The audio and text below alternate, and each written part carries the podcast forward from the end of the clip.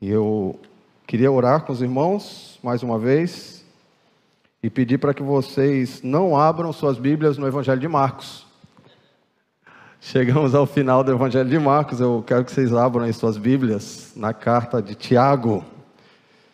E hoje nós vamos começar uma nova jornada. Ah, nós vamos terminar de acordo com a vontade de Deus, mas não podemos prever quantas pregações serão, porque na medida que nós vamos planejando é, e estudando juntos durante a semana, às vezes nós percebemos e os pastores falam: Isso aqui eu acho que valeria a pena enfatizar, eu acho que era melhor a gente só ir até aqui para poder ter mais tempo de explicação. Mes da mesma forma, às vezes, ó, é melhor aglutinar essas duas partes e, e falar de forma mais reduzida, então nós não sabemos quando terminaremos, mas o plano, submetido à vontade do Senhor, é começarmos hoje a epístola de Tiago e seguirmos aí entendendo, implicando e aplicando. Vamos orar? Deus, nós te agradecemos porque nós podemos estar aqui mais uma vez como igreja, cantando, revendo irmãos, ofertando ao Senhor com as nossas posses ah, tendo motivos aqui de tanta alegria saber que mais uma igreja surgiu e não mais um ajuntamento de pessoas que depende aqui da igreja mãe, mas que agora já pode, a exemplo dos, dos irmãos tessalonicenses, é, proclamar o evangelho em toda a região ali e ser exemplo, e ser modelo para tantos ali ao redor. Locais que nós não podemos chegar e esses irmãos que foram alcançados, organizados, discipulados, ensinados por irmãos daqui, já estão alcançando. E nós te louvamos porque esse é o propósito da igreja, como o pastor Dádio disse. Discípulos fazendo discípulos, pessoas sendo evangelizadas, sendo integradas na igreja, ensinadas, e pessoas que chegam à maturidade a ponto de se envolverem no ministério e multiplicarem todo esse processo. nós sabemos que isso vai acontecer até a tua volta. Por isso, ó Deus, nós te pedimos que hoje, no início dessa jornada aqui em Tiago, o Senhor nos abençoe, nos dando entendimento para ter uma vida coerente com aquilo que nós professamos. Não somente na proclamação do Evangelho, mas no viver o Evangelho na prática, no nosso dia a dia. Te peço Pai que o que nós vamos aprender nessa noite é, seja muito bem entendido, gere uma convicção a ponto de virar uma prática diária, é, que vá além dos exemplos e dos testes que vão ser apresentados aqui na carta, mas que sejam personalizados, virem um estilo de vida, e que a partir de agora, aqueles que já tinham conhecimento do que é descrito aqui nesse processo do início de Tiago, possam, com a tua ajuda, com o incentivo do Espírito, a motivação do Espírito, colocar em prática de uma vez por todas. E aqueles que não entendiam, agora tenham condições também de colocar em prática. Então eu te peço que o Senhor nos abençoe a todos. Te peço também pelos que porventura estão presentes aqui ou assistindo, que ainda não entregaram a vida ao Senhor. Eu te peço que a tua palavra que é contundente, que é transformador, alcance essas vidas também. E muitos possam entregar a vida ao Senhor. Sabendo nós ou não, mas a nossa alegria será maior se tivermos conhecimento dessas pessoas, sejam aqui, sejam, seja no, é, em qualquer local assistindo pela internet. Então eu te peço, ó Pai, que o Senhor fale livremente Use não apenas a minha vida, mas a vida de todos aqui, um expondo, outros entendendo, mantendo atenção, e usa-nos poderosamente, transforma nossas vidas, no nome de Jesus. Amém. Ok, chegamos em Tiago. É, diz a lenda que era uma das cartas mais aguardadas pelo pastor Gildásio, porque Antes de Paulo escrever um verbo no imperativo, que é uma ordem, antes de Pedro escrever uma, um verbo no imperativo, que é uma ordem, Tiago nem escreve, ele já vem direto com a ordem. Paulo e Pedro escrevem uma parte teológica, eles explicam, eles dão toda a base para depois dizer, bom, diante disso façam. Paulo às vezes gasta capítulos para fundamentar teologicamente e depois colocar na prática. E Tiago é conhecido, essa, essa epístola é conhecida pela sua praticidade, né? É, eu vou rapidamente passar aqui um pequeno panorama para vocês, tendo em vista que na medida que a carta foi exposta, nós vamos estar voltando a esse panorama para mostrar, ó, aquilo que foi dito lá no início está tá acontecendo aqui. Então, volta e meia, como é uma epístola, nós vamos estar voltando a, ao contexto para poder entender algumas passagens, para poder entender o que estava acontecendo com os, os leitores originais. Mas, basicamente, Antes de entrarmos aqui no texto, que vai ser de 1 até 12 hoje, é, sendo que isso aqui seria o primeiro ponto da pregação. Então nós vamos fazer diferente, eu não vou pregar hoje a pregação, o sermão inteiro. Então eu vou pregar o primeiro ponto da pregação, que vai ser concluído pelo pastor Jandro, se Deus permitir, no domingo que vem. Por quê? Porque a ideia aqui, o, o argumento do autor, começa no versículo 2 e vai até o 18. Só que é muito conteúdo e são muitas lições e tem muito ensino aqui para em 45 minutos, 50 minutos nós é, expormos aqui todos esses ensinos, esses, é, esses princípios. Então nós vamos até o, o versículo 12 e o pastor Jandro vai completar a pregação. Então lembrem disso. Quando vocês forem repassar em casa, o argumento, a pregação completa, ela começa aqui no, ver, no versículo 2 vai até o versículo 18.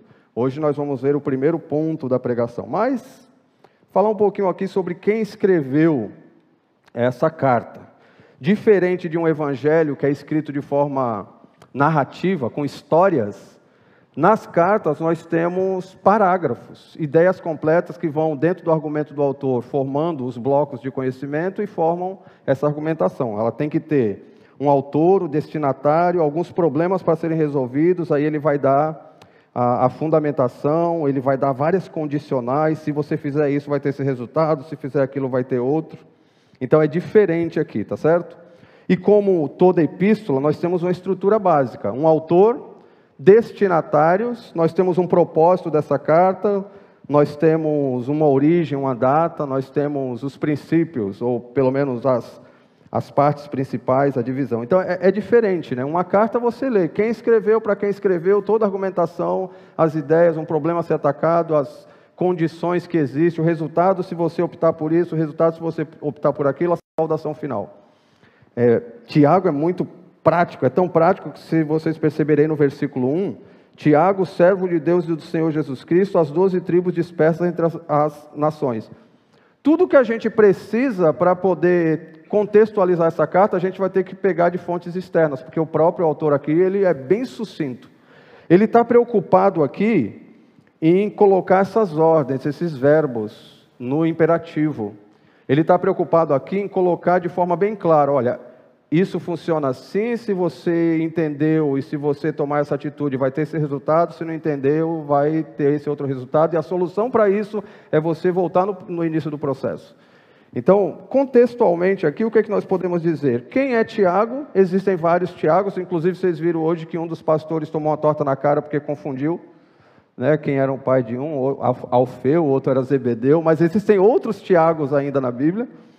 Mas esse Tiago que escreveu a carta aqui não é o Tiago, o Tiago apóstolo, o Tiago que a gente leu ali em Marcos. Esse Tiago aqui é o meio-irmão de Jesus.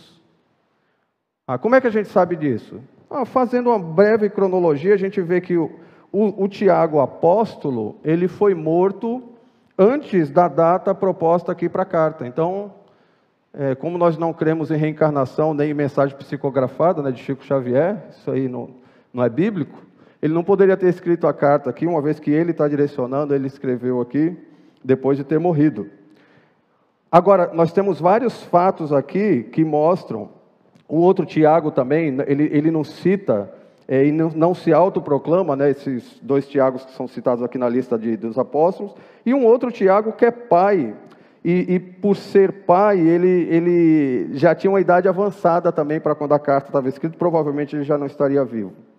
Já o Tiago, meio-irmão de Jesus, nós temos vários fatores aqui que contribuem para que seja ele. Um dos fatores é a temática da carta. Essa carta aqui, ela tem uma temática. Eu acho que vocês vão conseguir lembrar, quando nós trabalhamos aqui com Provérbios, de um, um livro de é, a, a sabedoria. É, e ela tem pelo menos, pelo menos, 13 citações claras. É possível que tenha mais, mas pelo menos 13 citações claras do Sermão do Monte. Então você imagina aqui o, o, o irmão de Jesus, o meu irmão de Jesus, é, ele, ele presenciou esses eventos, mesmo que ainda não convertido, ele só vem tomar uma decisão depois da ressurreição de Cristo. E ele vai repetir algumas das temáticas, como por exemplo, alegria e meia aprovação, a gente tem tanto em Tiago quanto em Mateus, exortação à perfeição, pedido por dons, condenação da ira, é, ouvir e praticar, necessidade de cumprir toda a lei, são, é uma lista aqui muito grande. É, então ele teve sim, alguns falam, mas não foi irmão de Jesus porque ele não era convertido na época que Jesus estava aqui, só depois. Mas ele teve contato, ele conviveu, ele ouviu sim. Ah, a data bate com a data com que ele, ele morreu. Ele morreu aproximadamente no ano 62 e a carta é proposta aqui é, de ter sido escrita entre o ano 45 e 49. Aliás, interessante, isso faz dessa carta a primeira carta escrita, é, e a gente chama de carta geral, porque ela não é uma carta específica para uma pessoa, como para Filemão, ou para uma igreja, como aos Coríntios. Era uma carta geral para todos os crentes, para todas as igrejas, todas as comunidades. É, todos deveriam ter contato com essa carta, não era direcionada a uma. Se bem que mesmo essas direcionadas passavam de mãos em mãos, passava de comunidade em comunidade. Mas essa aqui ela tem um caráter geral, escrita entre os anos 45 e 49. Ah, e um outro fator é Tiago, o meio-irmão de Jesus, já fazer parte da liderança da igreja de Jerusalém, quando acontece aquele concílio, lá em Atos 15, ele já fazia parte ali da liderança. Então, juntando esses fatores, é, os estudiosos, os especialistas chegam à conclusão que não era nem Tiago, filho de Alfeu, nem Tiago, filho de Zebedeu, nem Tiago, pai, mas era Tiago, meio-irmão de Jesus. E tudo corrobora, tudo colabora para que ele seja de fato o autor dessa carta. Ele diz que é servo de Deus e do Senhor Jesus Cristo, isso mostra que ele não escreveu isso antes da conversão, depois da ressurreição de Cristo. Então é bem interessante, porque quando nós estávamos conversando com esses pastores, a vontade foi assim muito grande de falar, gente, ó, terminamos os evangelhos, vamos entrar em Atos, porque já vai mostrar o que aconteceu com a igreja. Mas Tiago está muito próximo disso, porque se ela de fato é, e nós cremos que é, a primeira carta escrita para essa comunidade é uma comunidade formada por quem? Por judeus convertidos que ainda lutavam com aquela lei, graça, é, com perseguição. Oh, para vocês terem uma ideia, ele usa uma linguagem ainda de sinagoga para a igreja. Então é uma carta bem remota mesmo, e como sendo uma, uma carta voltada para essa comunidade, nós temos várias, vários fatores aqui, né, e, e uma linguagem bem peculiar é, tendo como alvo, público-alvo, esses primeiros judeus que formavam essa igreja, muito, muito remota. E qual é o propósito? O que, que nós propomos aqui para essa carta? Para que, que ela foi escrita? Com que propósito ela foi escrita? No geral, a gente vai ver depois, até o final, só para vocês terem uma ideia de como funciona a carta. Mas qual seria o propósito geral? Está ali. Encorajar a aplicação do cristianismo à vida diária, apresentando respostas adequadas às provas da vida real que confrontavam seus leitores. Então, assim, os leitores estavam, de acordo com, com a saudação aqui, Tiago, servo de Deus, Senhor Jesus Cristo, as doze tribos dispersas, eles estavam espalhados. Então, você tinha judeu por tudo que é lado, e esses judeus crentes, e alguns trechos da carta, a gente vai abordar isso no futuro, num momento adequado, Talvez alguns desses judeus fossem apenas seguidores, mas ainda não convertidos. Então a, carta tem uma característica de escrever para crentes, para crentes vacilantes e para descrentes. Ela serve para todos aqui, é, um, é um, um antibiótico de largo espectro, serve para qualquer um que lê, né? independentemente da posição que essa pessoa esteja. Ah, essas tribos estavam passando sim por dificuldades. Agora, que tipo de dificuldade? Ele não, ele não diz exatamente qual. Nós sabemos historicamente algumas. Para vocês terem uma ideia, esses primeiros judeus eles eram perseguidos e culpados por qualquer coisa que eles fizessem ou não. O camarada vai lá, toca fogo em Roma. Ele culpou quem? Os cristãos. Os cristãos eram assim, era, sabe, aquele cachorro velho que era chutado, era o bode expiatório. Sabe do que, que eles eram acusados e pelo que eles eram perseguidos às vezes? Houve, houve aqui um, um grupo que perseguiu esses primeiros cristãos, acusando eles de canibalismo. Sabe por quê? Porque eles souberam que uma vez por semana eles se reuniam numa casa para comer o corpo e beber o sangue de uma pessoa. Vocês acreditam? Era ceia. E eles sabiam, ó, eles estão indo lá se reunir, para quê? Ó, a gente ouve que eles vão lá para comer o corpo e beber o sangue de alguém. São canibais, e eles eram perseguidos, eles eram mortos. Todo tipo de perseguição, eles estavam em alguma cidade que a religião era proibida, eles estavam em alguma cidade que eles queriam que eles adorassem aqueles deuses daquela cidade, os políticos condenavam, os, os religiosos perseguiam, inclusive os próprios judeus. Porque se um judeu tomava uma decisão ao lado de Cristo, e agora ele era cristão, ele era visto como seita. A igreja naquela época era vista como seita. Os próprios judeus, eles não terminaram a perseguição ali quando eles mataram Jesus.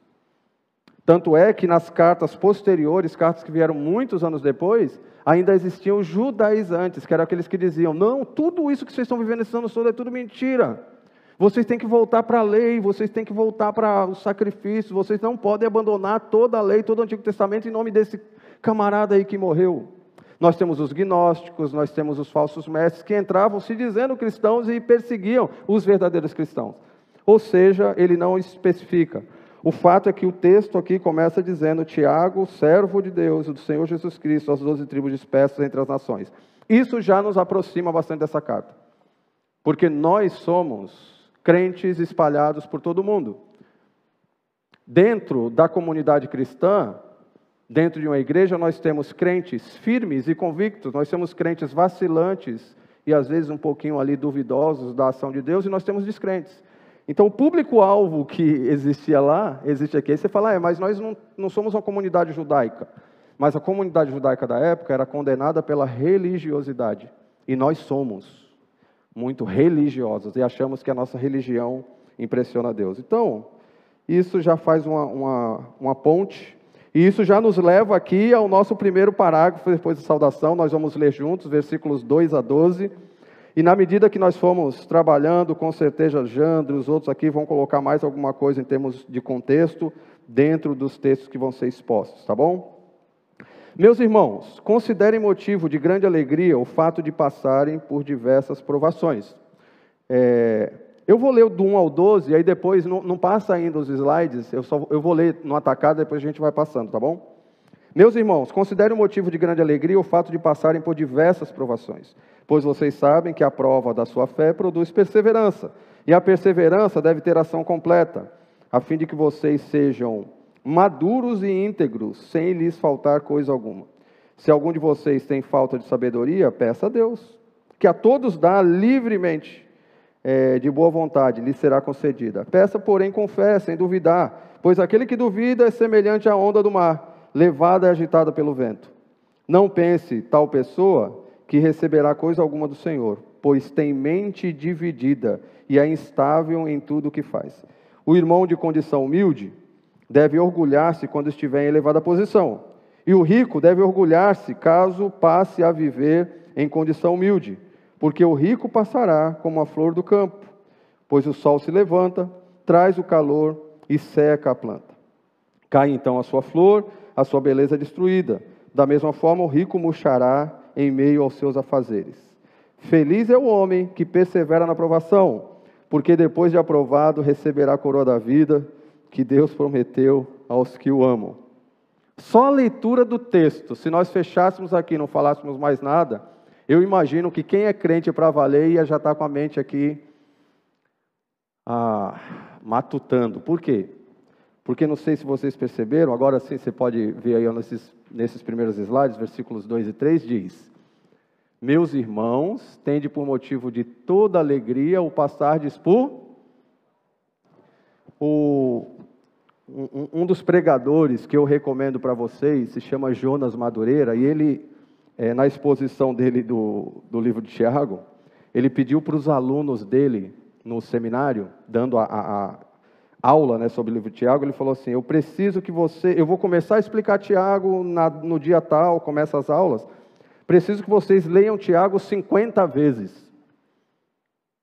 Mas por que isso? Porque eu quero que vocês leiam a carta a ponto assim de ter praticamente decorado a carta, porque essa carta ela vai mostrar para a gente um processo que é um processo que, se bem entendido, vai ser determinante para nossa vida cristã aqui, vai ser determinante para enfrentarmos ou entendermos como é que Deus vai agir. Porque olha só como ele começa: Meus irmãos, considerem motivo de grande alegria o fato de passarem por diversas provações. Uma observação interessante aí. Primeiro, percebam, e os professores de português presentes aqui, é, talvez já tenham percebido, que quando ele vai dizer, ele não diz assim, meus irmãos, considerem motivo de alegria o passarem por provações. Ele qualifica a alegria e ele qualifica a pregação. Vocês perceberam?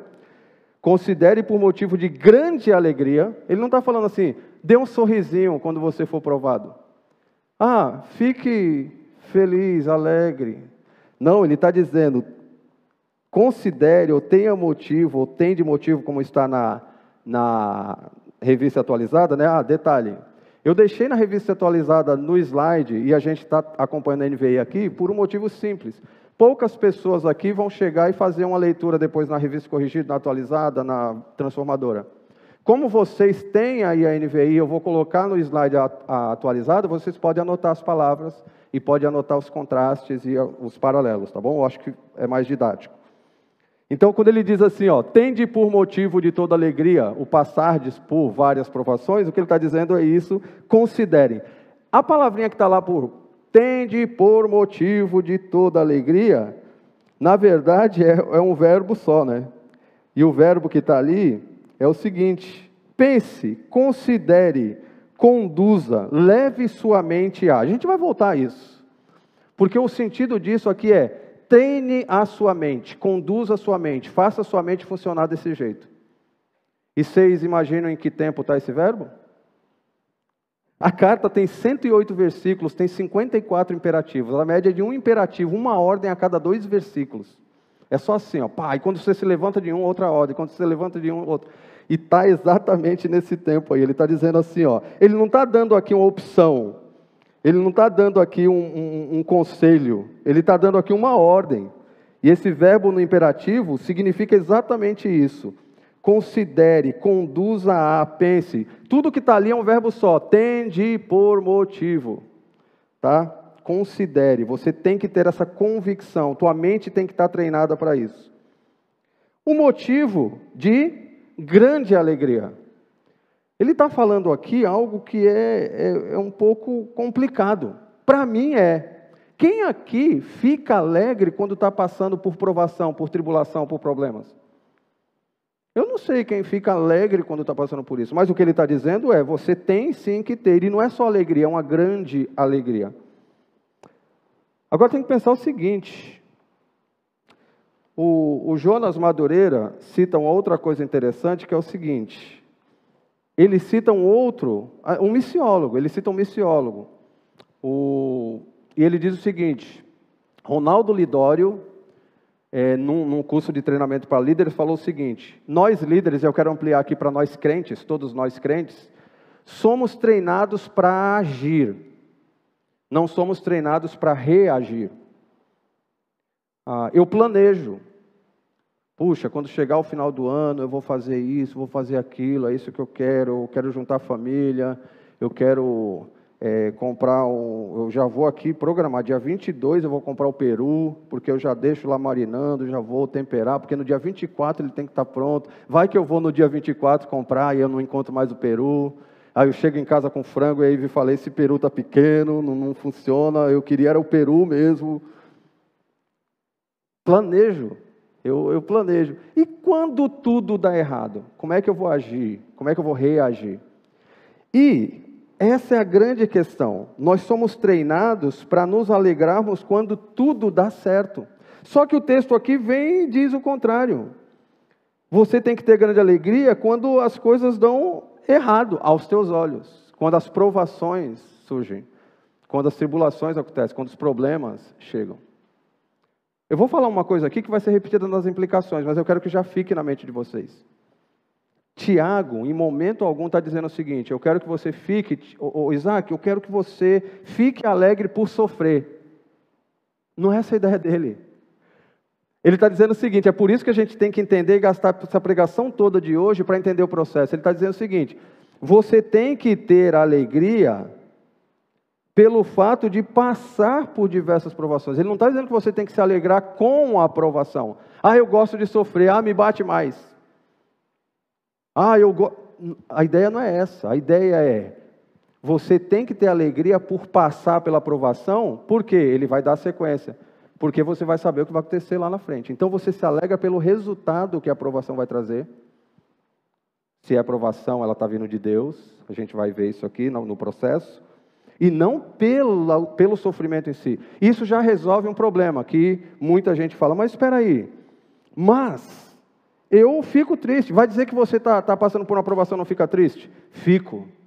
Mentiroso aquele que diz que está passando por uma aprovação e não passa momentos de tristeza. A diferença aqui, básica, é quando eu sei qual é o final do processo, eu sei qual é o propósito da aprovação e a origem da aprovação, eu tenho um momento de tristeza, então eu tenho uma tristeza momentânea, mas eu tenho uma alegria plena na minha vida. É diferente de um descrente. O, o, o descrente, ele tem, ele, ele não tem essa alegria plena. Então ele vai ter momentos ali, mas não tem uma alegria plena. Então ele pode entrar em uma helicoide descendente, né? Ele pode entrar no fundo, cair no fundo do poço, porque ele não vai ter solução. Aí você fala assim, mas o crente às vezes faz assim. Por isso que eu disse, lembra que eu disse no início? A igreja é formada por crentes convictos, entende o propósito, entende a origem da aprovação e vai reagir corretamente. E é formada por crentes vacilantes, que de vez em quando vão duvidar ou vão agir como descrentes. E é formada também por descrentes. E é nessa, nessa hora que a gente vai ver. Porque, completando o pensamento do Lidório, ele diz o seguinte: aprovação ela é um teste, e é o significado da palavra. O significado da palavra provação é teste, é uma palavra, é um, um substantivo normal. Teste, prova, uma experiência. É, você está passando aí por um teste. Um teste da sua fé, para quê? Para que ah, você exponha o que está no seu coração. Na verdade, a provação na hora que nós somos provados, na hora que nós somos apertados, espremidos, passamos por dificuldades, nós vamos revelar nossos valores. Quando nós planejamos, simplesmente, nós revelamos às vezes nossas vontades, desejos, nossos planos. Quando nós somos é, espremidos, esmagados pela aprovação e ela acaba com todos os nossos planos, os nossos valores vão aparecer. Então a aprovação é isso. A aprovação, ela tem um propósito: revelar quem de fato você é. Você quer conhecer uma pessoa na real? Quer saber se essa pessoa de fato tem fé? É no meio da aprovação. Na hora que está dando tudo certo, de boa, todo mundo tem fé, todo mundo expressa fé na hora que tudo está dando certo. E na hora que tudo dá errado? Mas é possível isso? Possível é. Nós temos dois exemplos, um no livro, lá no capítulo 5, nós temos o exemplo de Jó, e nós temos o exemplo próximo do que a gente viu acontecendo lá no Getsemane. Jesus, o exemplo máximo do que é passar por momentos de tristeza sem perder a alegria plena, porque entende qual é o processo, entende qual é o propósito, entende o que está lá na frente. E se nós entendermos esse processo, se nós entendemos tudo isso, vai ser possível passarmos sim por isso. A sequência do texto vai dizer o seguinte: Ora, a perseverança deve ter ação completa para que sejais perfeitos e íntegros em nada deficientes. Perceberam então? Oh, deixa eu repassar aqui para vocês. A provação é um teste, uma prova. E ela visa o quê? Ah, ela visa a aprovação. Volta, volta um pouquinho aquele slide ali, tem algo interessante que eu passei aqui batido para vocês. Ó. Tende motivo de grande alegria o passar por várias provações, sabendo que a provação da vossa fé, uma vez confirmada. Vocês estão vendo essa expressão toda, ó, provação da vossa fé, uma vez confirmada? No texto original é uma palavra só. É docmos, que é aprovação. Você vai falar, ah, é um jogo de palavras? É assim, ó. A provação tem como objetivo a aprovação. Essa palavrinha docmos, ela é usada no Antigo Testamento, em Provérbios, naquele versículo que diz como o crisol vai revelar ou vai é, mostrar a pureza do ouro, ou da prata, ou do metal. A ideia aqui é assim: você tem um pedaço de ouro e você vai purificar esse ouro. Ele já é ouro, você vai colocar ele sob um teste. Só que é um teste que visa purificação, não é um teste que visa desaprovação, reprovação. Por isso a palavra que aparece ali, ó, o passar para as provações, sabendo que a aprovação a, da vossa fé, uma vez confirmada, é o dogmos, Deus vai te dar uma aprovação para quê? Para te aprovar. O objetivo de Deus, a origem da aprovação é Deus, e o objetivo de Deus é te aprovar, te refinar. Para quê? Para que você seja mais perseverante. É retirar as impurezas. Com ouro eles faziam isso, jogava ele lá no fogo e jogavam a temperatura alta para que ele fosse refinado, as impurezas saiu e o ouro de fato era ouro. Agora, e se não for ouro? Ele derrete. Então, se é crente, ele vai ser purificado, ele vai ser refinado, ele vai ser confirmado e a perseverança vai surgir. E se não é crente? Derrete. Se não é crente, não é crente. Então, isso aqui é muito interessante a gente perceber. Deus dá uma aprovação para aprovação. Ele não visa te reprovar. Infelizmente, nós não temos tempo. E vocês vão entender esse contraste só domingo que vem. Porque vocês vão perceber, quem tiver curiosidade de ler a carta toda, eu espero que vocês leiam 50 vezes. Se vocês tiverem curiosidade de ler a carta toda, vocês vão ver que na pregação do domingo que vem, spoiler do que o Jando vai pregar, ele vai dizer assim: lá no, no, no, no final do versículos 3 em diante, ele vai falar assim: Mas não confunda provação com tentação. A provação vem de Deus para te aprovar. A tentação vem ou de você, ou do diabo, ou do mundo para te reprovar. É diferente. Deus não manda tentação. A tentação vem de você. Ah, Deus, eu estou sendo provado e eu quero que o Senhor me abençoe, porque eu não tenho dinheiro para pagar as contas. Uma aprovação que veio do Senhor. Você fez os carnês. Você entrou lá na Black Friday e comprou o que não devia. Isso não é aprovação dada por Deus. Isso foi uma, o ceder à tentação. Você foi cobiçou. E agora, então, não confunda aprovação dada por Deus para te aprovar com tentação. E aí o Jandro vai, vai explicar todos esses detalhes da tentação no domingo que vem. Então, Deus visa a aprovação, uma vez confirmada. E o que, que vai acontecer? Vai gerar perseverança. A palavra aí para perseverança, sabe qual é? É paciência, é, é você vai ganhar brilho, vai ganhar mais força é, para você continuar é, no processo e cada dia mais maduro. Ah, e aí, essa perseverança deve ter uma ação completa. Ah, no original aparece assim: ela vai fazer um trabalho completo, ela vai continuar. Não é uma, não é uma perseverança estanque, pontual. É um processo que vai seguir a tua vida toda. Eu sou provado, eu sou aprovado, eu sou mais perseverante, eu continuo sendo perseverante. E aí eu vou ser aprovado na próxima aprovação, e assim eu vou, vou sendo cada vez mais maduro. E aí qual é o resultado? Ora, a perseverança deve ter ação completa, ela é contínua, para quê? Para que sejais perfeitos e íntegros. As palavras aí para perfeição e integridade, vocês sejam em nada deficientes, vocês sejam totalmente completos, inteiros, intactos, não falte um pedaço, é, não falte nada em vocês. Agora percebam que nesses mesmo texto nós temos, então, a ação de Deus é nos provar para sermos aprovados, para termos perseverança, para alcançarmos perfeição e integridade. Sermos completos, sermos maduros, sermos inteiros, não faltar nada em nós, não necessitarmos de nada. Isso é a ação de Deus. Esse aqui é, é o que é determinado por Deus. O que o texto espera de nós? Tende por motivo, tenham convicção, pensem, considerem, conduzam sua mente a. Quando eu entendo por que a aprovação vem, quando eu entendo quem mandou a aprovação e qual o propósito dela, porque aqui diz assim, ó, ter convicção e ter conhecimento, conhecendo. Agora faz sentido, ó, meus irmãos, considerem, tenham convicção, por motivo de grande alegria, o fato de passarem por provações, porque é um teste dado por Deus, pois vocês sabem, quando eu sei que Deus está me provando para que eu seja aprovado e seja íntegro, seja inteiro, não falte nada em mim, eu seja mais maduro, agora faz sentido você falar assim: ah, então eu posso ser alegre. Quem entende o processo vai passar pela aprovação de forma contente. E quem não entende? Quem não entende vai ficar com depressão porque a unha quebrou. Quem não entende vai querer tirar a vida porque o meu namorado acabou comigo, eu vou morrer para a titia com 16 anos de idade. Quem não entende vai achar, ah, agora eu vou morrer de fome porque ficou desempregado. Quem não entende fala, é o apocalipse. Não só é o apocalipse, essa, essa pandemia, como é porque olha lá, o anticristo do Biden assumiu lá nos Estados Unidos, já colocou, viu, o cara virou anticristo.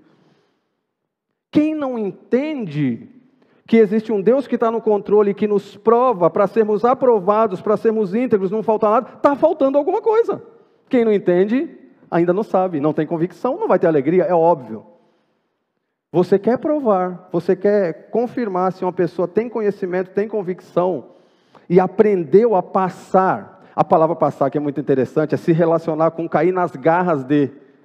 Quando a gente cai nas garras da aprovação. E tem outra coisa interessante. Tem igrejas que vão dizer: tome a decisão por Cristo e tua vida agora vai ser feliz, alegre, tu não vai ter mais dificuldade. Mentira! Teologia criada no porão dos infernos, se é que tem porão no inferno. É o contrário.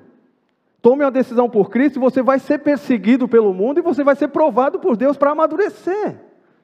Quando eu enxergo isso entendo isso, eu não vou ficar louco da vida e perder minha paciência e, e perder, me perder no meio das. Não. E tem mais uma coisinha que a gente tem que aprender aqui. Quando nós passamos pelas provações, às vezes, Deus vai falar assim: olha, é assim, assim, assado, eu te, vou te explicar porquê que tu está passando nisso, eu vou te explicar os detalhes da aprovação. Às vezes, às vezes, como Jó, você vai passar pelas provações e você vai perder tudo, tudo, tudo, tudo. E aí você vai perguntar para Deus as coisas e sabe o que ele vai falar? Nada. E aí você vai reclamar para Deus e você vai brigar com Deus, sabe o que ele vai responder? Escuta aqui, você sabe quem criou o crocodilo? Aí você fala, Deus, o que, que tem a ver? Eu estou passando aqui para o meu problema. O Senhor vem com outra pergunta. Você sabe onde os avestruzes colocam os ovos? Você sabe quantas nuvens tem no céu? Leiam lá as respostas de Deus. Às vezes a aprovação é justamente para te mostrar que você tem que ser dependente dele e obedecer sem ter uma resposta clara, detalhada. Eu acredito no Senhor. E é por isso que o que o texto diz, olha como faz sentido. Meus irmãos, considerem motivo de alegria, eu faço de passar por diversas provações, por vocês sabem que é a prova da vossa fé, a aprovação da vossa fé. E a palavra aqui é muito simples. Toda aprovação é um teste de fé. Como é que você reage? Nós somos treinados para agir, para fazer. Eu resolvo minha parada. Eu sou exército de um homem só. E quando você tem que depender de Deus e você não vai fazer, você tem que saber o que Deus quer. Então, eu passo pela aprovação, às vezes eu vou ter resposta clara de Deus, às vezes não. Às vezes ele só quer uma dependência, ele quer chamar atenção de alguma coisa. Às vezes ele quer que você seja mesmo esmagado para acabar um pouco com teu orgulho, tua prepotência, tua arrogância, tua incredulidade. E você passando por isso, uma vez que a tua fé é aprovada, Tenha certeza, meu irmão. Você vai sair dali mais perseverante. E sabe o que acontece quando isso é constante na sua vida? Você vai ser inteiro, cada vez mais inteiro. Você vai ser mais íntegro, você vai ser mais maduro e você vai ter alegria. Não na aprovação em si, mas por passar pela aprovação, porque você sabe no Deus que você crê. E você sabe que Ele está no controle e que Ele está permitindo ou promovendo aquilo, porque Deus permite ou promove que você passe por aquilo, para que você seja mais casca grossa, você seja mais tenha mais tenacidade, você seja uma pessoa que tenha mais brilho. Então, resumindo, provações são testes inevitáveis. Não, não caia nessa balela, agora eu sou crente, eu não vou passar por provação. Não. Provações são testes inevitáveis e necessários para a nossa fé. Se não fossem necessários, Deus não daria diversas, tantas provações para nós. Devemos ter convicção por ter conhecimento da origem do propósito das provações. A origem é Deus, o propósito é nos tornar cada vez mais inteiros, mais íntegros, mais maduros. Se nossa fé é aprovada no teste, nós teremos mais perseverança. Tá, isso aqui é interessante, viu? Porque está no passivo. Não sou eu que produzo, eu obedeço, eu exerço minha fé e aí aprovado, Deus vai gerar perseverança em mim. Eu não tenho capacidade de gerar perseverança mim. É Deus que vai gerar na medida que eu ajo por fé. Outra, outra que está aqui é porque a, a, a linguagem que está no passivo é porque essa perseverança, de acordo com o texto, vai fazer o quê? Ela vai fazer com que você se torne completo e íntegro. Não é você que se faz completo e íntegro. Quem faz, quem dá o prêmio, quem dá a capacidade para ser completo e íntegro é Deus, uma vez que você exerce fé. O teste é de fé. Todo o restante é com Deus. E quando eu tenho fé, eu acredito na origem, no propósito, eu treino minha mente para falar isso aqui, eu acho que é por aqui, isso é, ah, eu não sei. Ah, aí já é um outro problema que a gente vai para a sequência aqui do texto. Porque a sequência do texto, versículos 5 a 8, vai dar as condições desse processo. Então, se existe um processo chamado processo de provação, se existem essas cláusulas, as cláusulas são: Deus prova, Deus aprova, Ele dá perseverança e resulta em perfeição e integridade. Nossas atitudes é ter essa convicção e saber para poder viver alegre em toda e qualquer, toda e qualquer. O que é uma aprovação para você, talvez não seja para mim. Toda e qualquer, é variado, é, é qualquer tipo. E quando eu for aprovado em uma, vem outra de outro tipo. Enquanto Cristo não voltar e formos glorificados, vão ter outras provações. Deus é infinito, Ele não tem limite para poder te provar. Ele quer que você seja cada vez mais maduro na tua vida cristã. Estou vendo que tem gente ficando triste ao invés de alegre, falando: Eita, agora essa semana vai ser. Eu reclamava das minhas provações, mas agora é Deus que está dando, eu vou reclamar, eu vou estar tá indo contra o texto. É isso mesmo. Você vai ter que agir de acordo com o que o texto aqui diz. Logo, então, se essa perseverança vai nos tornar íntegros e completos, nós temos que ter convicção, porque nós sabemos que essas provações vai nos tornar íntegros maduros, nós temos que agir com alegria. Eu tenho algumas aplicações aqui para a gente passar a sequência 5 a 8. Nessa semana, eu queria propor para você ler Tiago 1, de 2 a 18, várias vezes. Não precisa ser 50, não, tá? Leia várias vezes e tente fazer todas as devocionais diárias, todos os MDDs. Tenta, coloca aí com propósito. Essa semana eu não vou falhar em nenhum. Vou fazer todos, para entender melhor o texto. Faça uma lista dos problemas que você está enfrentando e avalie se vem de Deus e se, no final, fará com que você seja mais maduro. Por que, que eu estou pedindo para você fazer isso? Porque você vai ter dúvidas. Fala, mas será que isso vem de Deus? É uma aprovação dada por Deus? Se você tem dúvida, procure o seu líder, pergunte. E não falte domingo que vem, porque você vai aprender no domingo que vem qual a diferença entre provação e tentação. Mais umas dicas eu já dei, né? Se foi motivo da tua cobiça, se foi motivo da tua vontade, se não veio de Deus e não está trazendo maturidade, é tentação. Foge.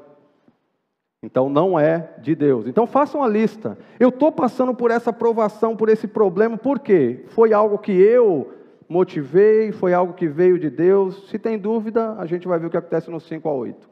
Treine sua mente para entender o propósito da aprovação, permitida ou promovida por Deus, e busque enxergar o final do processo. Está doendo, meu irmão? Às vezes dói para mim também. Tem processos que são complicados, provações são complicadas. Sabe o que tu faz? Tira o olho da aprovação e olha na aprovação. Olha lá para frente o Deus que você serve. Não mais eu, mas Cristo vive em mim. Jesus ele passa por todo o processo, Jó passa por todo o processo e tantos outros passaram por todo o processo porque eles olharam o final, o objetivo, o propósito.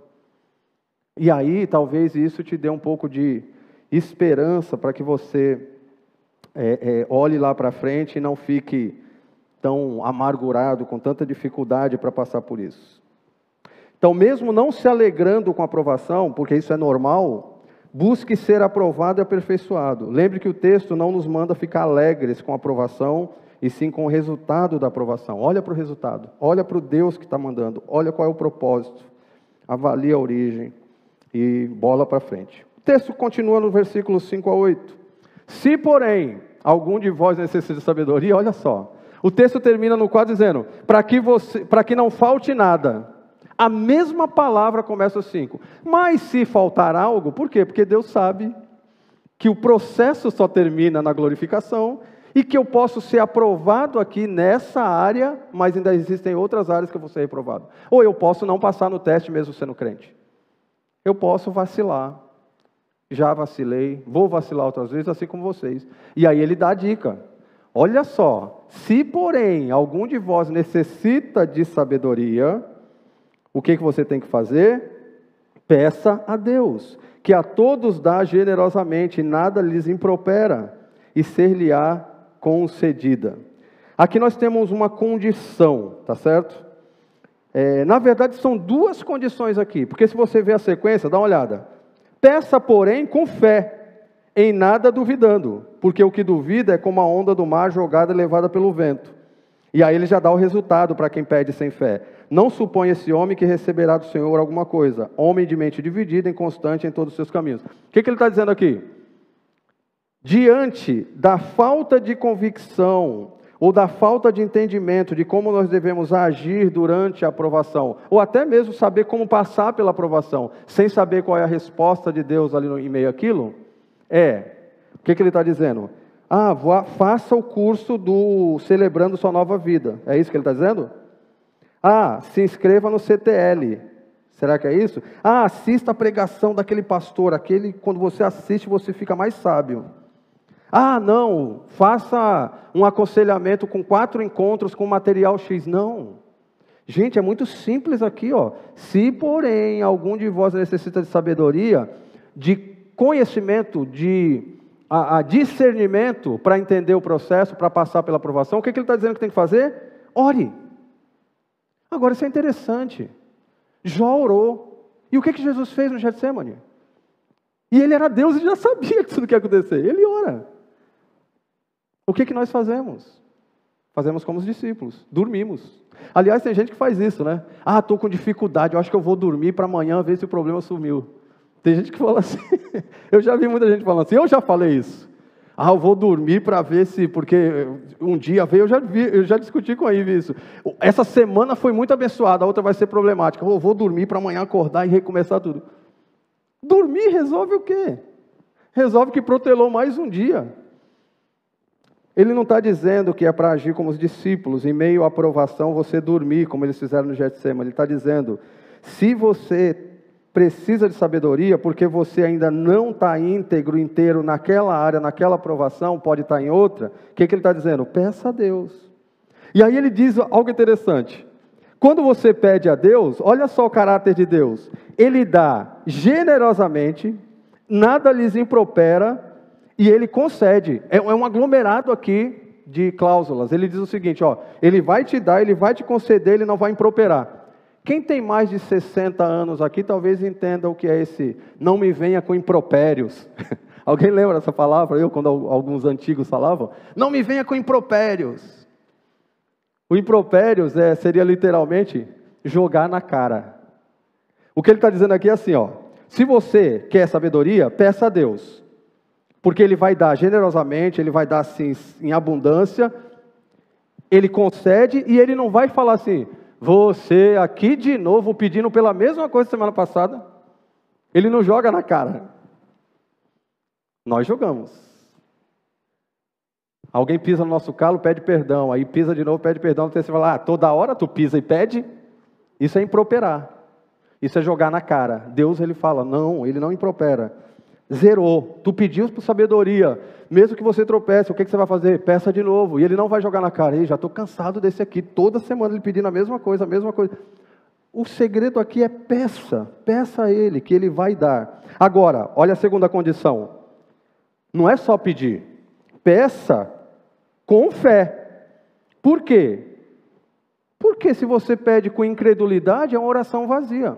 Era a oração dos fariseus, a oração de um descrente. Descrentes oram a Deus. E saem depois correndo para resolver as coisas com o próprio braço. O problema é que crentes fazem isso também. Pedem a Deus e depois já saem correndo para resolver o problema pelo próprio braço. Então, se você se identifica com isso, eu acho que o segredo aqui é você parar um pouco e pensar, é, quando eu compartilhei isso com a equipe do Palavra da Vida, eles falaram assim, eu falei, vocês têm alguma pergunta? Ele falou, se isso aqui é verdade, por que a gente não pede por sabedoria a cada momento da nossa vida? Isso já é a prova de falta de sabedoria na nossa vida. Não pedir por mais sabedoria, por mais sabedoria, por mais sabedoria. Para ter discernimento, para ter conhecimento, para ter convicção, para passar pela aprovação, ser aprovado e ser mais maduro, ser mais íntegro. Esse processo não termina, por isso que é um processo até a volta de Cristo. E o que acontece com esse que tem dúvida? Então, a condição número um é: se porém algum de vós necessita, qual é a ordem? Peça a Deus, mais um verbo aqui no imperativo. Qual é o motivo de pedir a Deus? É porque Ele me dá, é porque Ele me concede e é porque Ele não fica jogando na minha cara. Qual a condição dois? Mas se você pedir a Deus, peça com fé. Por quê? Porque se não pedir com fé, você é um homem a uma pessoa que duvida e é como a onda do mar, a linguagem que ele usa, é como a onda do mar impelida agitado pelo vento. O Dário usou um exemplo de alguém que está numa jangada, a vela, jogada ali no, no, no, mar e começa aquela tempestade, e aí aquela jangada é jogada de um lado para o outro, o cara pode naufragar. Qual é o contrário de quem pede com fé? É o que está num barco com motorzinho de polpa. Opa, Aí ele liga ali o motorzinho de polpa, ele atravessa. Ele não fica à mercê do vento. Ele tem direção. Ele sabe para onde ele está indo. Ele sabe qual o propósito, ele sabe qual o objetivo. Então a ideia seria mais ou menos essa aqui. A condição é não duvide, não seja incrédulo, não haja como incrédulo.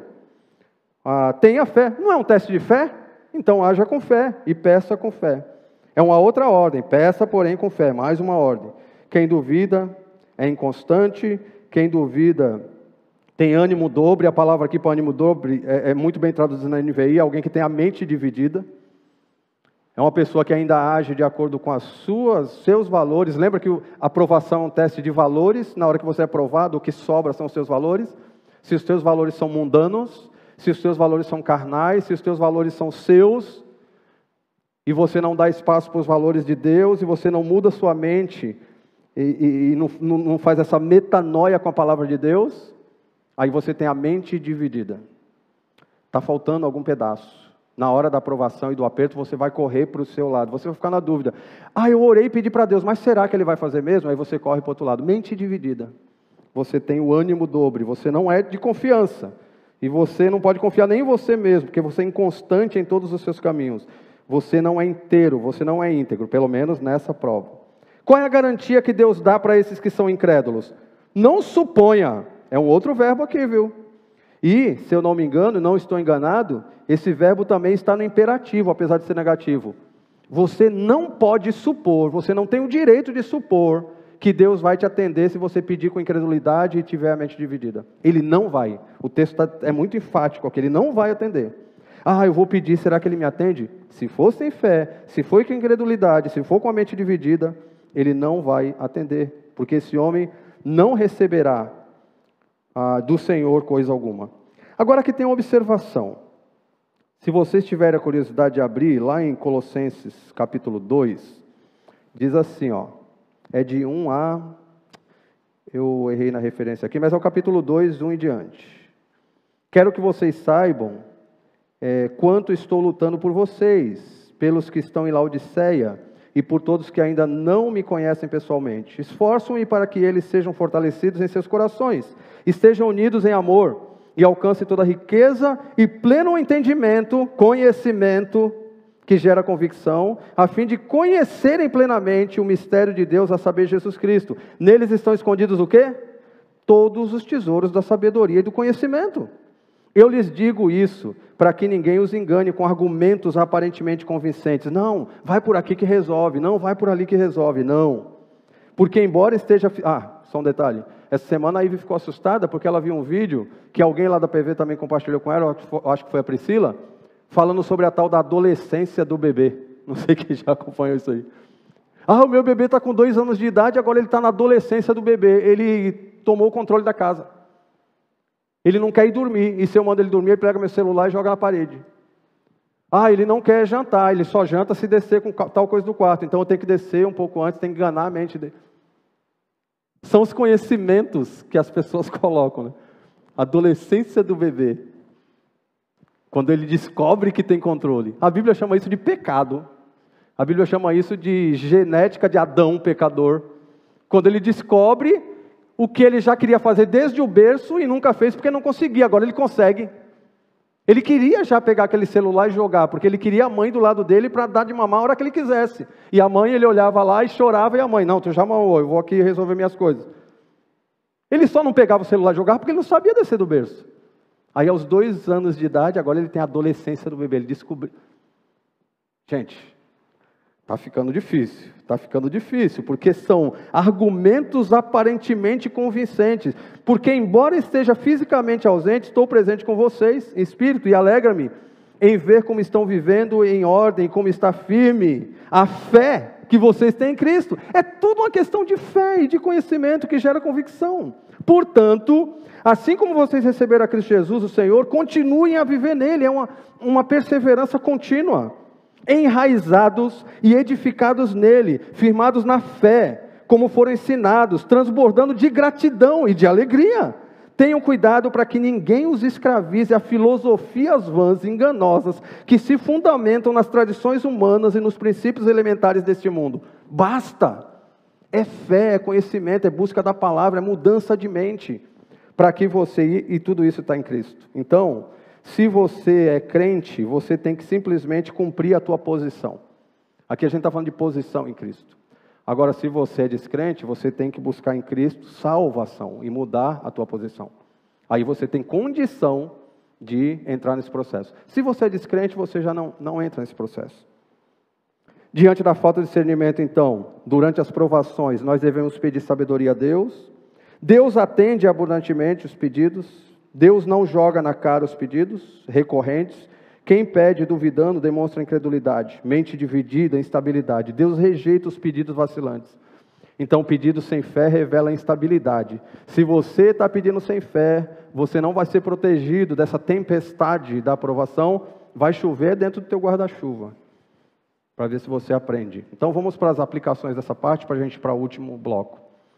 Avalie suas atitudes depois de pedir sabedoria a Deus você espera alguma resposta dele ou busca resolver por sua força? Isso você vai responder. Você é, busca em Deus e, e, e, e tenta descobrir biblicamente qual é a solução, ou você vai, eu até orei, mas agora vou fazer do meu jeito. Não deixe que a recorrência em algum pecado faça com que você não ore pedindo sabedoria a Deus. Ele não impropera. Ah, tem gente que fala assim: eu não vou pedir mais porque eu já luto com isso há muitos anos e eu já tenho até vergonha de pedir para Deus e eu acho que eu tenho que conviver com isso mesmo. Não, não, não, não, não, não. Você não tem que conviver com isso. Não, você não tem que ter vergonha. Você tem que ir lá e pedir. E pedir, e colocar diante de Deus. Ah, mas por que eu voltei a fazer? De repente, é porque no domingo que vem você vai entender, você não é questão de provação, é de tentação. Você cedeu à tentação. E a solução vai ser isso: não ceder à tentação para poder passar pela aprovação e ser aprovado. Não espere que as orações formais, culto de oração ou durante a devocional, ah, para pedir sabedoria. Faça isso constantemente. Ah, eu tive uma chateação no mercado, na fila do mercado com alguém. Ah, vou esperar quarta noite para pedir oração por isso. Não, pede oração ali, na hora. Sabedoria, você vai precisar de sabedoria no dia a dia, em tudo que você faz. Então peça constantemente. Não espere ou, se você vacilar ou duvidar, não se dê por vencido, volte a pedir e recomece o processo. Lembre, Deus não joga na cara. Não se dê por vencido, gente. Não importa quantas vezes você precisa chegar e pedir para Deus perdão daquele pecado, Senhor, me dá sabedoria, Senhor. Não importa a quantidade, Ele não impropera. Tá certo? Vamos para a última parte, a conclusão do processo.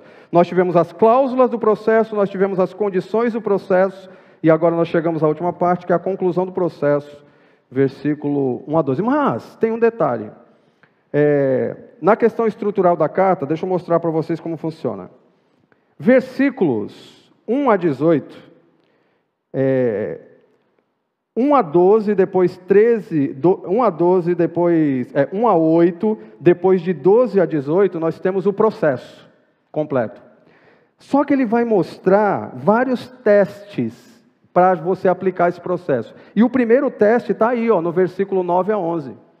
O que, que ele fez? Ele mostrou qual é o processo que você é provado para ser aprovado, para ter perseverança, para desenvolver tua fé. Você tem que pedir se você não tem sabedoria. Deus vai atender. Se você pedir de forma vacilante, não vai atender. Ele mostrou qual é o processo. Aí ele vai dar o primeiro teste. E o primeiro teste apresentado aí está nos versículos 9 a 11. Olha lá. O irmão, porém, de condição humilde, glorie-se na sua dignidade, e o rico na sua insignificância. Por quê? ele passará como a flor da erva, porque o sol se levanta com seu ardente calor, e a erva seca e a sua flor cai, e desaparece a formosura do seu aspecto. Assim também se murchará o rico em seus caminhos. O que, que ele está fazendo aqui? O primeiro teste da carta. São diversos testes. Ele vai fazer esse teste, o teste da ira, o teste de acepção de pessoas, ele vai fazer o teste do egocentrismo, é, ele vai fazer o teste da fé e obras, o teste da disciplina. São sete testes na carta que se você passa ou não. Por isso que a, a carta é extremamente prática. Uma vez que aqui nesse, nesse primeiro capítulo ele apresentou o processo, o resto da carta só são testes e exemplos, testes e exemplos. E esse primeiro teste, passa o próximo slide, por favor, meu irmão, é o teste de como lidamos com as nossas posses. E é bem interessante. Por quê? O texto diz o seguinte: Bem-aventurado, aqui, o texto vai dizer o seguinte: que, deixa eu passar aqui, o contentamento por convicção é, vai ser uma prova, ou, ou, ou, vai ser uma das cláusulas desse teste de como nós lidamos com, nossa, com as nossas posses. Então o que, que ele está dizendo assim? Ó? O irmão de condição humilde deve orgulhar-se quando estiver em elevada posição. O cara que era pobre se tornou rico. Ah, eu era pobre, agora eu me tornei rico. Eu não tinha dinheiro, agora eu tenho. Eu não tinha posse, agora eu tenho. E o rico deve orgulhar-se se passar a viver em condição humilde. O que, que ele está falando aqui? De um contentamento por convicção. Seja na pobreza, seja na riqueza, você tem que ter um contentamento por convicção. Ah, eu sou pobre, eu tenho contentamento, porque eu sei quem é o meu Deus, eu sei o que Ele quer de mim. Ah, mas Deus me fez ficar rico eu continuo sendo contente, continuo dependendo de Deus. Ah, eu perdi toda a riqueza. Eu continuo sendo contente, eu continuo tendo convicção de que Deus está no controle. Porque na real não é assim que acontece. Qual é o sonho de todo pobre? Ser rico. Qual é o sonho de todo rico? Nunca ser pobre. E é essa a história humana. Eu quero coisas, eu preciso de coisas. O que que todo mundo está esperando? Black Friday. Para quê? Porque eu preciso de coisas, eu quero coisas. Todo mundo quer coisas. Lançaram um celular, iPhone 12, 11 mil reais. Sem fone e sem carregador. E ainda é pega trouxa, né? Porque fala é sem fone, é sem carregador para preservar o meio ambiente, mas vende separadamente. Se é para preservar, não vende separadamente. 11 mil reais. Eu preciso desse celular. Meu irmão, até para rico é ostentação. Porque a gente vai ver para que que Deus te deu dinheiro no decorrer da carta. Ele, a carta vai falar sobre justiça social. Mas eu tenho dinheiro para ter três Ferraris. Mas Deus não te deu dinheiro para você ter três Ferraris. Mas eu preciso de um azul para segunda, quarta e sexta, e eu preciso de uma vermelha para terças, quintas e sábados, e o domingo, vai dizer que eu não posso andar na minha branca? Ostentação. Não foi para isso que Deus deu. Ostentação para pobre, ostentação para rico. Então existem limites de coisas que não vão ser ostentação. Mas o pobre quer ser rico. O rico não quer perder. E aí o teste que ele dá é um teste de posses aqui. Ele vai dizer o seguinte, ó. A nossa atitude diante do ganho ou da perda revela nosso caráter e nossos valores. Como é que você lida quando você é pobre e se torna rico? Gente, Existem séries e mais séries, memes e mais memes de novos ricos. Tudo que eu não conseguia fazer quando eu era pobre, agora eu vou fazer. E aí vai humilhar pessoas, e aí vai querer usar todas as joias ao mesmo tempo, e todas as roupas ao mesmo tempo, e vai querer mostrar que é rico. Qual o maior desespero para o rico? Perder a riqueza. Muitos se matam. Muitos falam, é melhor morrer do que viver na pobreza. A, como você lida com ganho ou perda, com posses, vai mostrar o teu caráter. Ele vai falar um pouco mais sobre isso na carta, isso aqui é um primeiro teste. A segunda parte do versículo diz, do, do trecho diz: Porque passará como a flor do campo, pois o sol se levanta, traz o calor e seca a planta. Cai então a sua flor e é destruída a beleza da sua aparência. Da mesma forma, o rico murchará em meio aos seus afazeres. As implicações aqui? As posses têm um propósito em nossas vidas. Elas não foram dadas para ostentação ou para afirmar nosso caráter e nossos valores nas posses. E se Deus me deu, amém. Seja digno, se glorie nisso e seja contente e seja uma pessoa que abençoa liberalmente. E se Deus não me fez, seja contente do mesmo jeito e viva de acordo com com que Ele permitiu que você vivesse. As posses são passageiras. Aquele que vive em função das suas posses não terá uma vida bem-aventurada e útil para o Senhor. Porque a gente vai ver na conclusão aqui do 12 o que é ser bem-aventurado. Duas aplicações nós temos aqui. Responda: sua alegria e contentamento está na sua posição ou nas suas posses? Você é alegre e contente porque você é crente ou porque você ou pelo que você tem, pelo que você almeja ter? Nós temos que pensar muito bem nisso. É uma perguntinha aí que é complicada para responder. Você tem que começar a olhar tudo que você tem, tudo que você planeja ter, qual é a tua carreira de vida. Gente que fala assim, mas não fez mais, não deu nada certo na vida, não conseguia faculdade, não fez então você missionário. Ah, não deu certo. Alguns até falam, ó, oh, tu não vai estudar, tu vai virar pastor, hein? Ou outros pensam o contrário, como meu patrão me dizia: o dia que tu for lá ser pastor, e formar tua igreja, lembra de mim quando você ficar rico, hein? Tudo gira em torno de posses. Enxergue-se da perspectiva de Deus, inestimável em posição, insignificante em poder. O teu poder espiritual, o teu poder para viver de forma alegre, contente em meio às provações, não está é, no que você tem, está no que você é. E quem você é?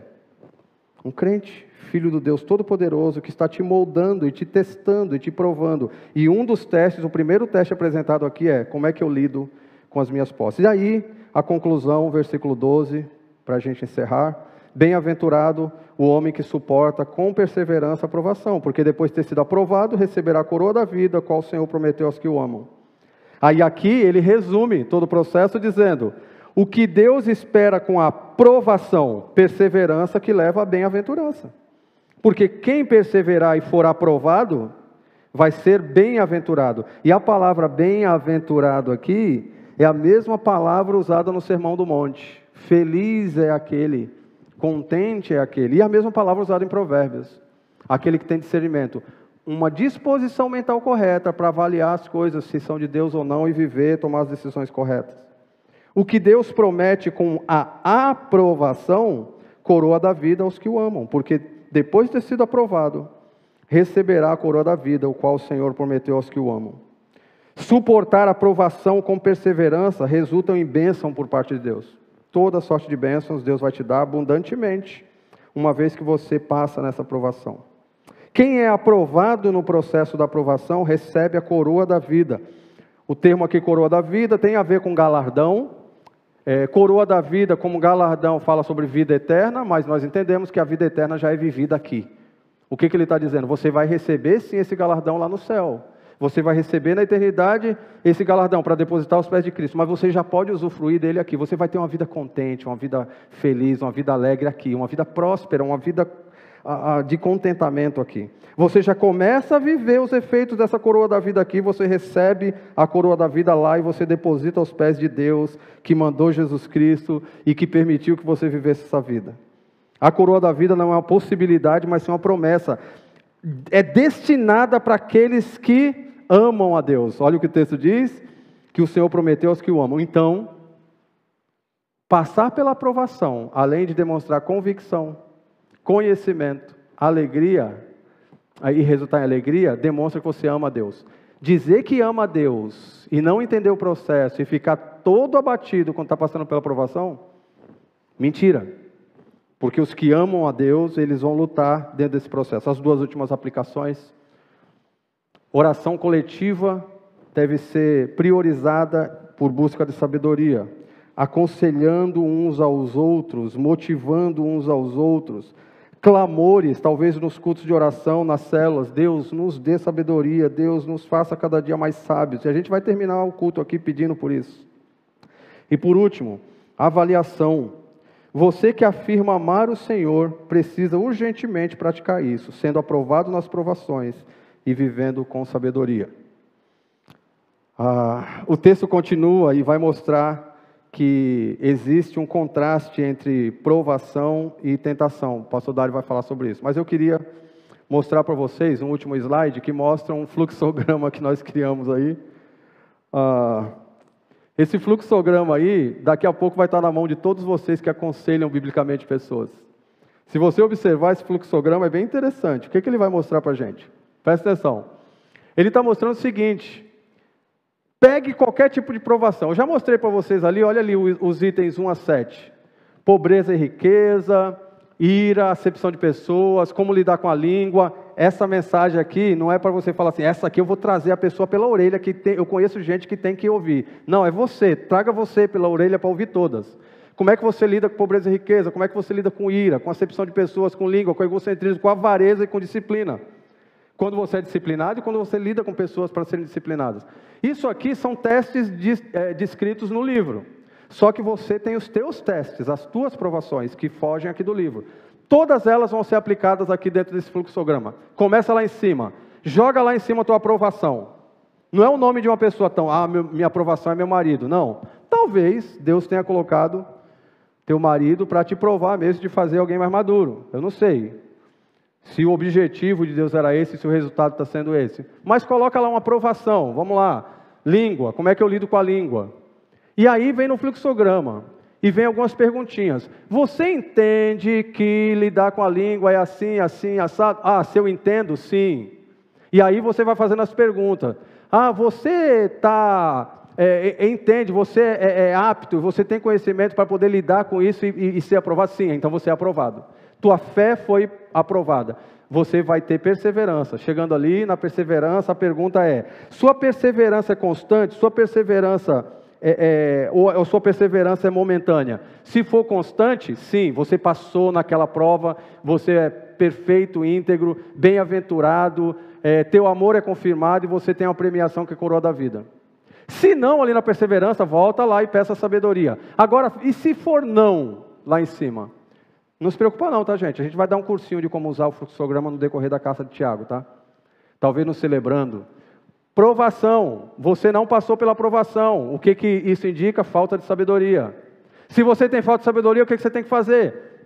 Peça sabedoria a Deus. Você pediu com fé? Não, volta para o início do processo. Pediu com fé? Ou com fé sim, então você volta para lá. Pediu sem, é, sem fé? Ou pediu com fé, não, aí você volta ali, reprovação, inconstância, ânimo dobre.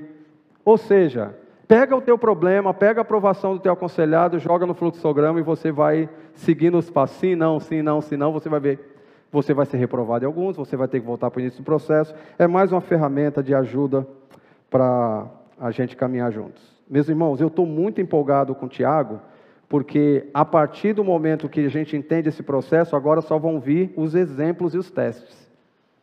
E esses testes são fantásticos, porque o propósito dessa carta é justamente esse: encorajar a aplicação do cristianismo à vida diária apresentada, apresentando respostas adequadas às provas que inevitavelmente nós vamos ter na nossa vida real e que confrontam a todos, confrontavam todos os leitores e nos confrontam.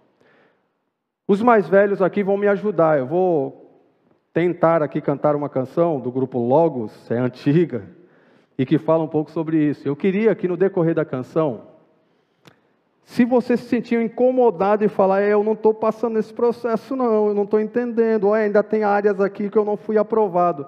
Eu peço para que, na medida que a gente vai cantando aqui, você fique de pé e no final a gente vai estar orando, pedindo para que Deus nos abençoe no entendimento desse processo. Ok?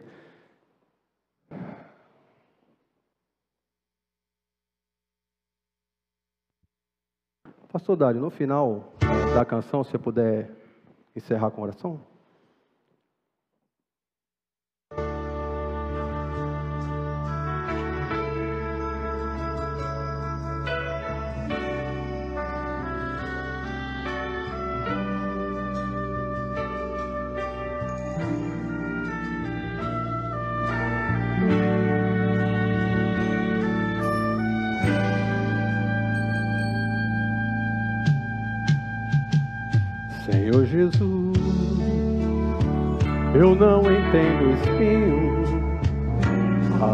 Mas se a cruz. É o fim deste caminho, mais graça, não sou maior que meu Senhor, apenas servo sou, apenas servo e nada mais. Se as pontas aguçadas da coroa te ferirão, ó cabeça, eu que sou corpo, parte do teu corpo, não devo reclamar. Dá-me mais graça, Senhor, dá-me mais graça Passa os teus dedos nos meus olhos, vem me consolar. Dá-me mais graça, Senhor, dá-me mais graça. Faze-me em Cristo outra vez ser mais que vencedor.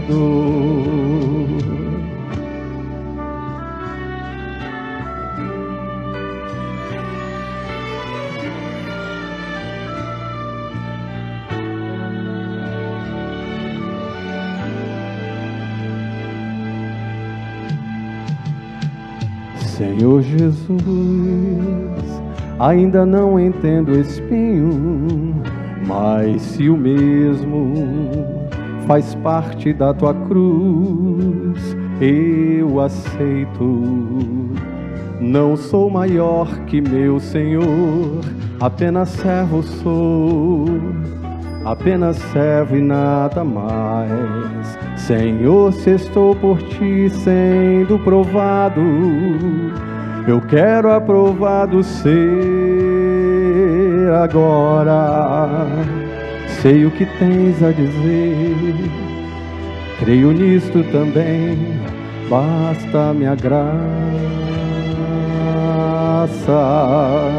Dá-me mais graça, Senhor, dá-me mais graça. Passe os teus dedos nos meus olhos, vem me consolar. Dá-me mais graça, Senhor, dá-me mais graça. Faze-me em Cristo outra vez, faze-me em Cristo outra vez, faze-me em Cristo outra vez, ser mais que vencedor. Um vencedor em Cristo.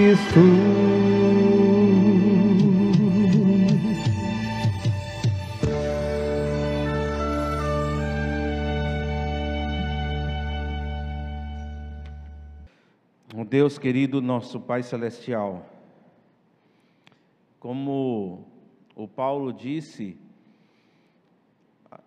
às vezes nós não entendemos os espinhos, mas se Jesus os teve, porque não teríamos nós. Mais importante, ó Deus, do que os sofrimentos passarem, é que passemos pelos sofrimentos sendo aprovados pela fé. E sabemos que isso não será possível se nós não tivermos sabedoria dada pelo Senhor. Porque em cada provação que passamos, Pai, queremos que o Senhor nos lembre, nos mostre que princípios estão envolvidos ali, que verdades estão envolvidas ali. Que decisão que nós temos que tomar.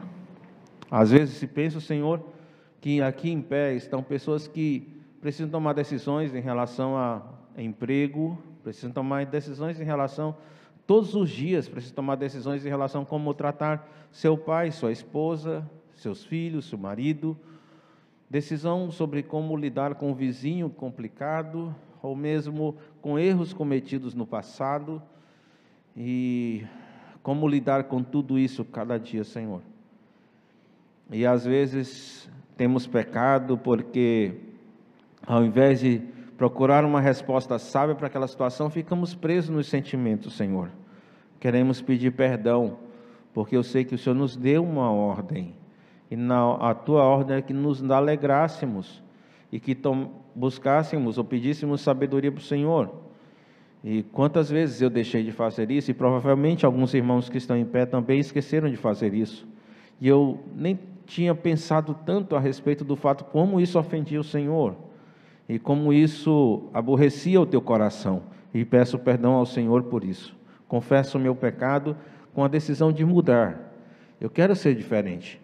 E eu quero que o Senhor derrame a tua graça sobre minha vida, sobre a vida desses irmãos que estão em pé, esses irmãos que estão nos assistindo pela internet e que também desejam a mesma coisa, Senhor. Queremos pedir ao Pai que a partir desse momento, cada situação que fugir do nosso controle, que for dolorosa, nós tenhamos a alegria e a experiência preciosa de andando lado a lado com o Senhor, convencido que o Senhor está no nosso lado, Pai, e não nos deixa, Pai, e não nos deixa, mas convencido que estão no nosso lado, que a gente tome a decisão que o Senhor gostaria que nós tomássemos, de forma sábia e de forma convicta. E no final, Senhor, queremos muito ouvir do Senhor que fomos fiéis a Ti. Em nome de Jesus. Amém. Amém.